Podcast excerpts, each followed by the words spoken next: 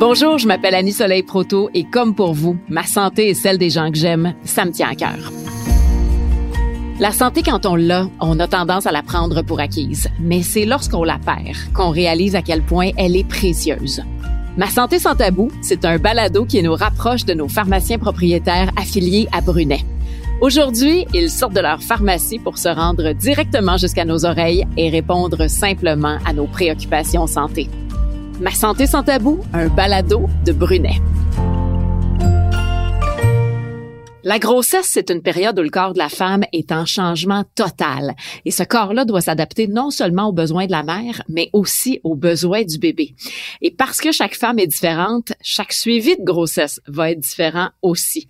Alors, pendant tout le suivi de la grossesse, il y a bien sûr certains aspects de votre santé qui vont être suivis de plus près. Par exemple, la glande thyroïde, la tension, le taux de sucre, des paramètres sanguins aussi. Et c'est de ça qu'on va parler aujourd'hui avec Isabelle Rouleau, pharmacienne propriétaire affiliée à à Matane. Allô Isabelle. Bonjour Anne Soleil. Récemment, à Ma Santé sans tabou, on a fait un épisode sur la planification de la grossesse. Mais une fois que la femme est enceinte, ça demande un suivi, ça c'est sûr. Alors, il y a des femmes qui connaissent cette situation-là et il y en a pour qui c'est une nouveauté. Effectivement. Puis aujourd'hui, c'est un peu le but du balado, hein, c'est de comprendre vraiment le pourquoi des divers suivis aux grossesses auxquelles la femme va devoir se soumettre, parce que quand on comprend l'importance et le pourquoi, c'est toujours plus facile de s'y soumettre. Quand on vient tout juste d'apprendre qu'on est enceinte, là, c'est quoi la première chose qu'on devrait faire? Ben, la première chose à faire, si c'est pas déjà fait, c'est de prendre un rendez-vous avec notre médecin là, pour assurer les suivis réguliers. Ensuite, si on a des questions un peu plus urgentes, je vous invite à aller consulter le guide qui s'appelle Mieux vivre avec notre enfant de la grossesse à deux ans, qui est produit par la santé publique puis qui est disponible maintenant en ligne. Ce guide-là est vraiment bien fait, puis c'est une mine d'or d'informations sur la grossesse, mais aussi sur l'accouchement, puis sur la petite enfance. Fait que ça répond déjà à plusieurs de nos questions. Et s'il nous en reste d'autres, et en attendant notre premier rendez-vous de suivi, bien évidemment, je vous invite à aller consulter votre pharmacienne ou votre pharmacien. On va d'abord évaluer avec vous votre médication actuelle. C'est important de mentionner là, que vous avez une grossesse, on va l'ajouter à votre dossier parce que notre analyse pharmacologique se fera pas de la même façon. Fait qu'on va s'assurer que votre médication actuelle est sécuritaire en grossesse.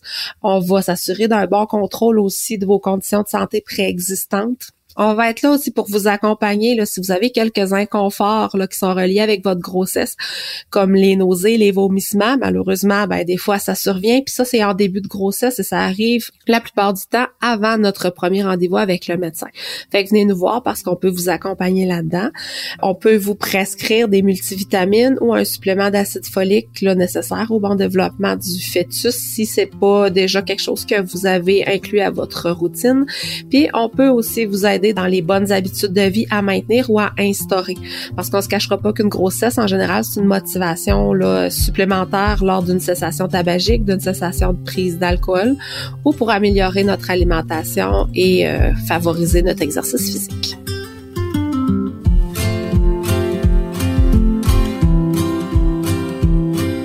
Parle d'acide folique et c'est quelque chose dont on entend très souvent parler au point où même moi qui n'ai pas d'enfant, je sais à quel point c'est quelque chose qui est important quand on planifie d'avoir un bébé. Mais est-ce que de prendre de l'acide folique, c'est important même au moment où on est déjà enceinte? Oui, on le conseille encore. C'est sûr que l'idéal, c'est que l'acide folique soit débuté avant la grossesse, mais il est jamais trop tard pour bien faire. Fait aussitôt qu'on est enceinte, si on ne consomme pas déjà un supplément d'acide folique, c'est important d'aller voir votre pharmacien. On va le débuter. Puis je dis c'est important de le faire dès le moment où on est au courant qu'on est enceinte parce que l'acide folique sert au bon développement de la colonne vertébrale du cerveau, du crâne de notre bébé. De prendre l'acide folique, ça a été prouvé efficace pour diminuer le risque de malformation du tube neural qu'on appelle, communément appelé le spina bifida, c'est ce que les gens connaissent le plus. Puis la formation du tube neural se fait dans les premières semaines après la conception. Fait en général, ça a lieu avant le premier rendez-vous chez le médecin. D'où l'importance d'aller voir votre pharmacien pour ça. Est-ce qu'il y a d'autres suppléments qu'une femme enceinte devrait prendre pour favoriser une grossesse en santé? Ben, en général, on recommande quand même une multivitamine prénatale. C'est sûr que ça remplace pas une bonne alimentation, puis on s'assure là d'avoir un bon apport en fer pour prévenir le risque d'anémie. Parce qu'on le répète, hein, la mère, elle doit fournir ses besoins à elle, mais fournir les besoins du bébé aussi. Puis le bébé, ben, il passe en premier. Fait que les réserves en fer doivent être suffisantes, puis d'où l'importance de passer aussi les prises de sang. Ça se détecte facilement au niveau d'une prise de sang, et si notre réserve en fer est pas assez importante, ce qui peut causer un certain type d'anémie qu'on appelle l'anémie fériprive, ben, un supplément de fer peut être ajouté en plus de la multivitamine.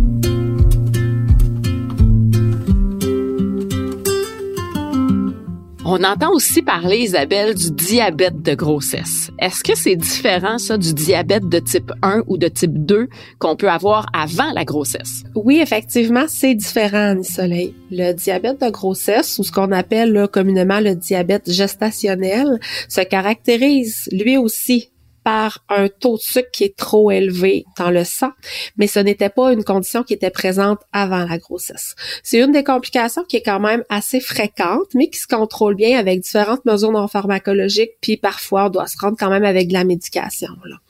Puis c'est important ça de surveiller ça parce qu'un taux de sucre sanguin trop élevé pour la mère, ça influence le développement du bébé et ça augmente beaucoup le risque de complications là, durant la grossesse et surtout de l'accouchement autant pour la mère que pour le bébé.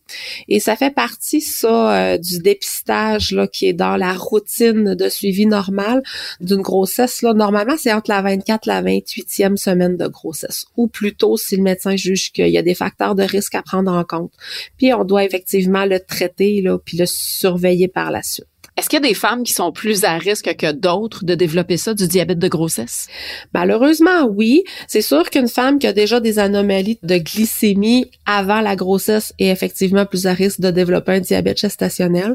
Euh, les femmes qui sont atteintes du syndrome des ovaires polykystiques, aussi celles qui ont des antécédents familiaux de diabète gestationnel et si on a déjà dans le passé accouché d'un bébé de plus de 4 kilos ou de 8,8 livres quand un bébé a une grossesse normale à terme.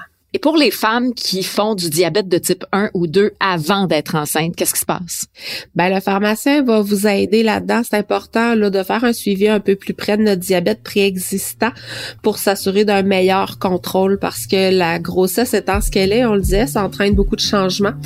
Donc, ça entraîne des changements aussi au niveau du contrôle de nos glycémies. Fait que c'est important d'ajuster notre médication en conséquence.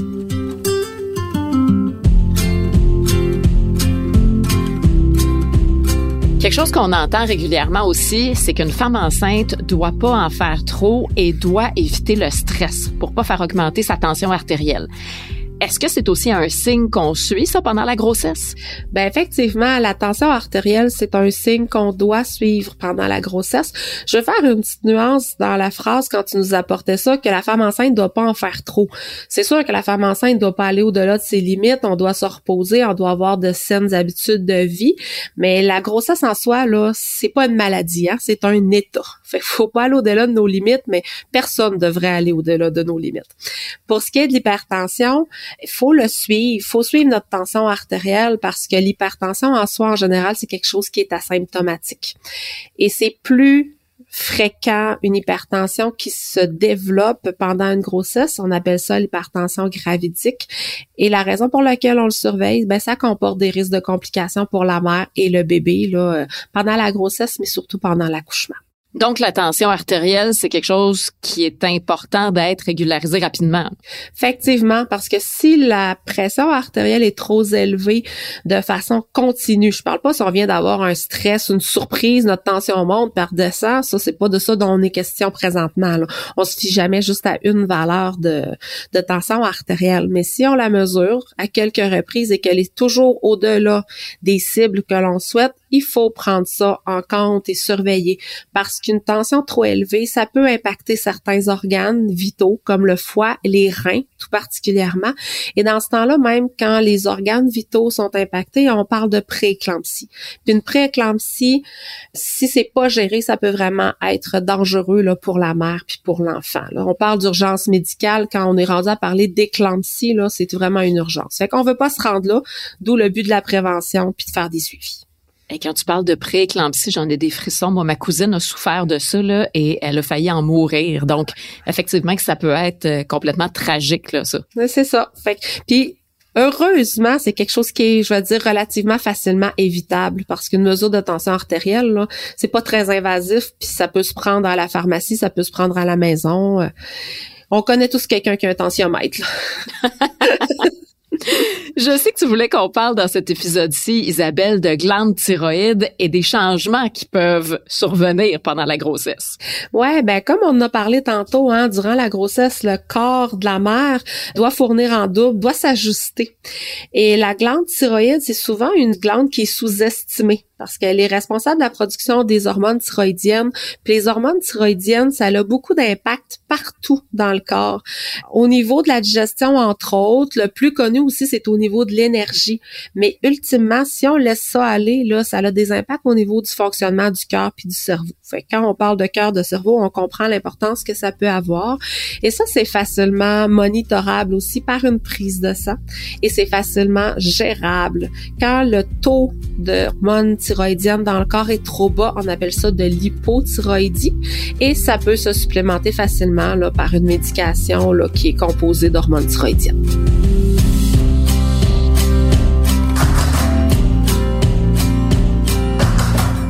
Je t'écoute, plus je me dis que notre pharmacien peut vraiment venir compléter notre équipe soignante avec son expertise. Ouais, ben, on est de plus en plus partie intégrante, là, ce qui est très très intéressant pour notre pratique. Là. On est présent, comme je mentionnais, avant le premier rendez-vous chez le médecin. Puis on est là entre les rendez-vous. Hein, on se cachera pas que les pharmacies ont des heures d'ouverture plus étendues que le bureau médical. Fait qu'on est facilement rejoignable. C'est tellement vrai. On est aussi une source qui est fiable d'informations. Puis les femmes enceintes, ben, on, a à cœur, hein, quand, quand on est enceinte, on a à cœur le bien de notre bébé. Fait que les petites inquiétudes arrivent plus facilement, puis on a besoin de réponses, puis on a besoin d'être encadré puis d'être rassuré. Fait que vraiment, le pharmacien, on est là pour ça. On va vous aider à mieux comprendre les différents suivis, puis pourquoi des fois il y a certaines prescriptions qui s'en suivent ou non, puis comment justement, quand on parle de médication, d'ajout de nouveaux traitements, ben on sert à ça aussi pour expliquer comment les prendre puis gérer tout ce qui vient avec ça. Fait que vraiment, on est complémentaire aux visites médicales. On est là avant, pendant puis après. Ben justement, Isabelle, techniquement, si pendant la grossesse, une femme enceinte a des questions, comment le pharmacien peut l'aider? Ben le premier point, le plus connu, hein, on est les spécialistes du médicament. Fait qu'on va vous aider au niveau de vos traitements médicamenteux, s'assurer que c'est sécuritaire. Puis on peut des fois suggérer des modifications au niveau du plan de traitement qui est initial. Mais on peut aussi vous guider dans l'usage de produits de vente libre avant de prendre des produits là, pour soulager des petits maux comme un mal de tête, un mal de dos, demandez au pharmacien puis mentionnez que vous êtes enceinte, c'est important. Puis on va vous guider pour bien vous soulager. Puis je fais une parenthèse aussi, il y a bien des femmes qui sont prêtes à endurer euh, beaucoup de malaise pour ne pas prendre rien, pour pas nuire à leur bébé. L'intention est bonne, mais il n'y a pas de mérite à se laisser souffrir. Fait que c'est important de venir nous voir parce qu'on vous laissera pas souffrir, mais on va vous conseiller adéquatement là, pour bien vous soulager. Ensuite, euh, comme on parlait, un des mots les plus fréquents, malheureusement, ce sont les nausées euh, et les vomissements qui sont associés à la grossesse. Mais ça aussi, on a des alternatives thérapeutiques qui sont vraiment jugées sécuritaires en grossesse. On a beaucoup d'expérience avec ça. Les pharmaciens maintenant peuvent les prescrire. Donc, euh, dès la première rencontre, on prend le temps de faire un questionnaire, puis on peut prescrire la médication qui est nécessaire pour contrôler ces symptômes-là. Puis ça aussi, mais je le répète, euh, c'est important de soulager ça parce que le médicament, on le il est sécuritaire, mais une femme enceinte qui s'alimente mal parce qu'elle a trop de nausées, voire même des vomissements, c'est plus dangereux pour le bébé que la médication. Euh, on va vous accompagner au niveau de la prise des suppléments vitaminiques de l'acide folique qu'on a longuement parlé tantôt. Je pense que j'ai pas besoin de vous convaincre là, de l'importance que ça peut avoir. Et on va vous aider aussi pour le suivi de vos différents problèmes de santé. Comme on parlait, ben, de l'hypertension, on peut vous accompagner pour l'hyperthyroïdie, le diabète. Il y a l'acné aussi qu'on n'a pas mentionné beaucoup, mais que des fois est un effet indésirable qui vient avec les changements hormonaux reliés avec la grossesse et le reflux, les maux d'estomac. Je fais une parenthèse qu'on peut aussi vérifier votre statut vaccinal? Il y a certaines pharmacies maintenant qui pratiquent la vaccination, fait qu'on peut vous accompagner là-dedans, mettre tout ça à jour. On peut vous prescrire une aide si la cessation tabagique est un enjeu dans votre cas. Et on est là pour répondre à vos questions puis vous aider à identifier là, les signaux d'alarme qui nécessitent une consultation médicale puis qui vous réfèrent là, en cas de besoin vraiment à la bonne ressource. Je vais le mentionner, hein, on n'est pas là aujourd'hui pour faire peur aux femmes enceintes. Les suivis sont nécessaires, mais la plupart des grossesses se passent bien justement parce qu'il y a ces fameux suivis-là. Fait que c'est pas pour vous inquiéter, mais c'est pour vous accompagner puis pour, euh, pour prévenir les coups, comme on dit. Ben moi, c'est exactement ça que je comprends dans tout ce que tu nous expliques maintenant, c'est que la plupart des grossesses se passent très bien et que justement le fait d'avoir un suivi, ça va agir à titre préventif et que s'il y a quelque chose qui va pas, ben ça va pouvoir euh, éviter quelques dommages là. Effectivement. Le seul message à retenir aujourd'hui, c'est ça. Merci beaucoup Isabelle Rouleau, pharmacienne propriétaire affiliée à Brunet à Matane. C'est un plaisir de jaser de grossesse avec toi. Ben, merci beaucoup Anne Soleil. Je vous invite donc à vous abonner et à partager le balado si vous l'avez aimé. Et c'est possible de faire tout ça sur Cube Radio, sur le site web de Brunet, Apple Podcast, Google Podcast et sur Spotify. Ça a été un grand plaisir d'avoir été avec vous aujourd'hui et si vous avez des questions liées à votre santé, n'hésitez pas et rendez-vous sur la page Facebook de Brunet. Ce balado est une présentation des pharmaciens propriétaires affiliés à Brunet. Il est à noter que les pharmaciens sont les seuls responsables de l'exercice de la pharmacie.